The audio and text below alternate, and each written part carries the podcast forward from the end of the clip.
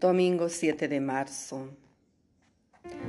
La liturgia de hoy nos presenta el libro del Éxodo, capítulo 20, versículo 1 al 17, el Salmo 18, 8 al 11, primera carta a los Corintios, capítulo 1, versículo 22 al 25, y el Evangelio de hoy que reflexionaremos será el Evangelio de Juan, capítulo 2, versículo 13 al 25.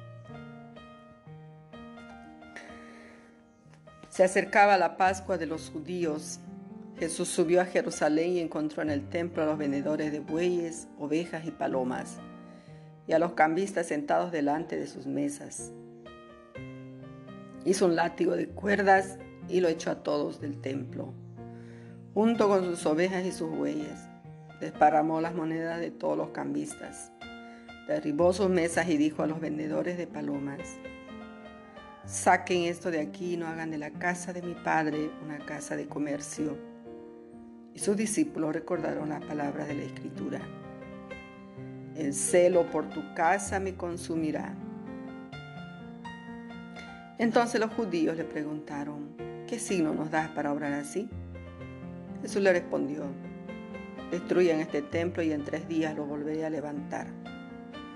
Los judíos le dijeron, sido necesarios 46 años para construir este templo y tú lo vas a levantar en tres días. Pero él se refería al templo de su cuerpo.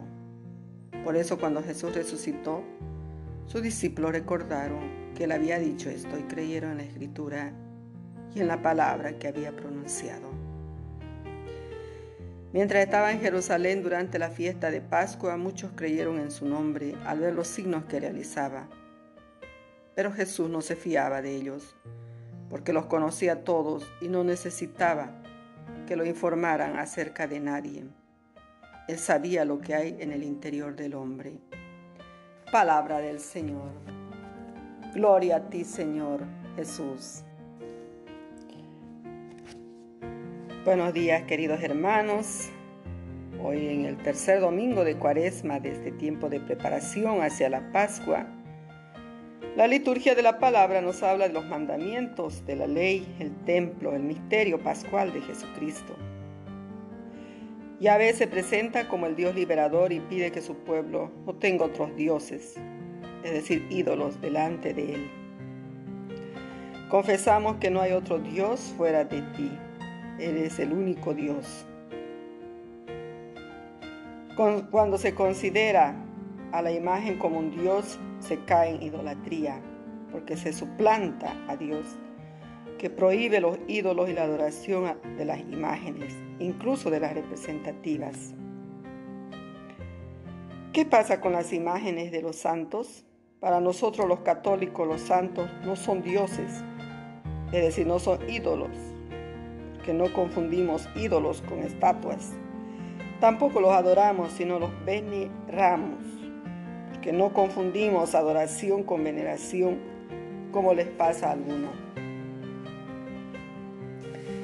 Los mandamientos de Dios son el camino de nuestra salvación, tal como nos ha enseñado Jesucristo el crucificado, resucitado, nuestro Salvador y Redentor. Él nos enseña, por ejemplo, en el Evangelio de hoy, que el templo es la casa de Dios, su Padre. Esta es la razón por la que echó a los vendedores y cambistas del templo.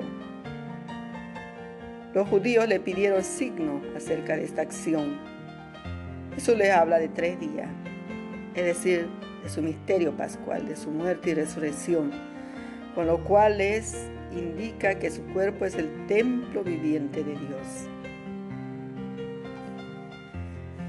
Queridos hermanos,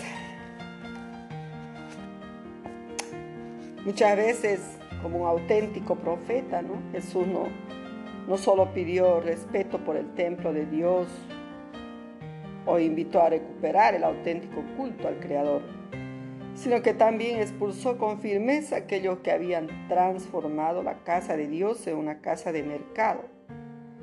Jesús ratificó la autoridad de su modo de proceder aludiendo a la muerte y a la resurrección.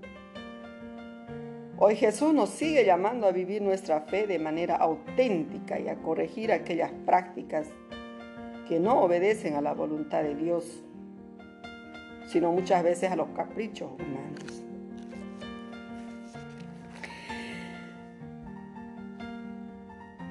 Por tanto, en este tiempo ¿no? de que estamos viviendo de cuaresma, en el cual nos preparamos a vivir la fe en la Pascua de Cristo, cuyo misterio actualizamos en la liturgia de la iglesia, que es su cuerpo y su templo, pero también la Eucaristía, que actualiza su misterio pascual, es el cuerpo de Cristo.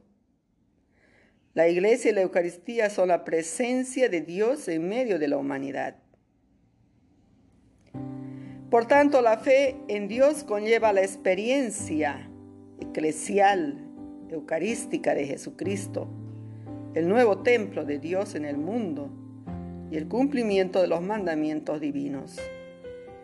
Podemos preguntarnos para nuestra reflexión de hoy, queridos hermanos, de hoy domingo, día del Señor, ¿cómo me suelo comportar en la casa de Dios? ¿Cumplo los mandamientos del Señor? ¿Cómo vivo mi unión con Cristo?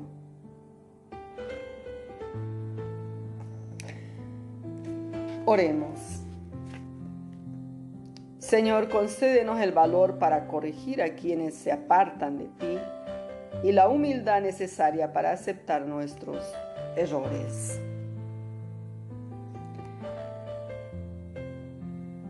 Que el Señor Jesús nos bendiga en esta jornada de domingo 7 de marzo, tiempo fuerte de cuaresma, donde todos estamos llamados a asistir a la casa del Señor, como hoy estamos recordando en el Evangelio de Juan.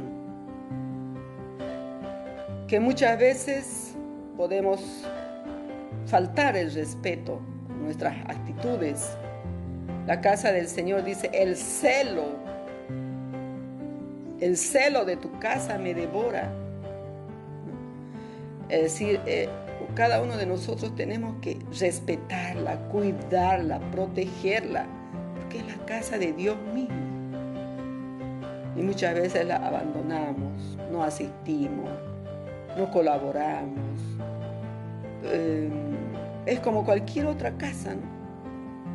Y quizás no nos damos cuenta o no cabemos en la totalidad de que es la casa de Dios, de que es algo sagrado, es algo divino, de que debemos el más alto respeto, la adoración máxima a nuestro Dios y Creador.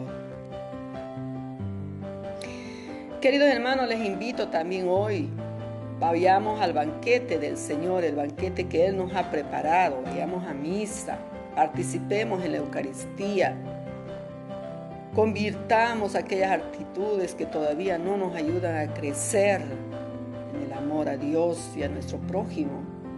Dejemos aquellas actitudes malas, aquello que es ruin, aquello que no me acerca a Dios, que me aleja.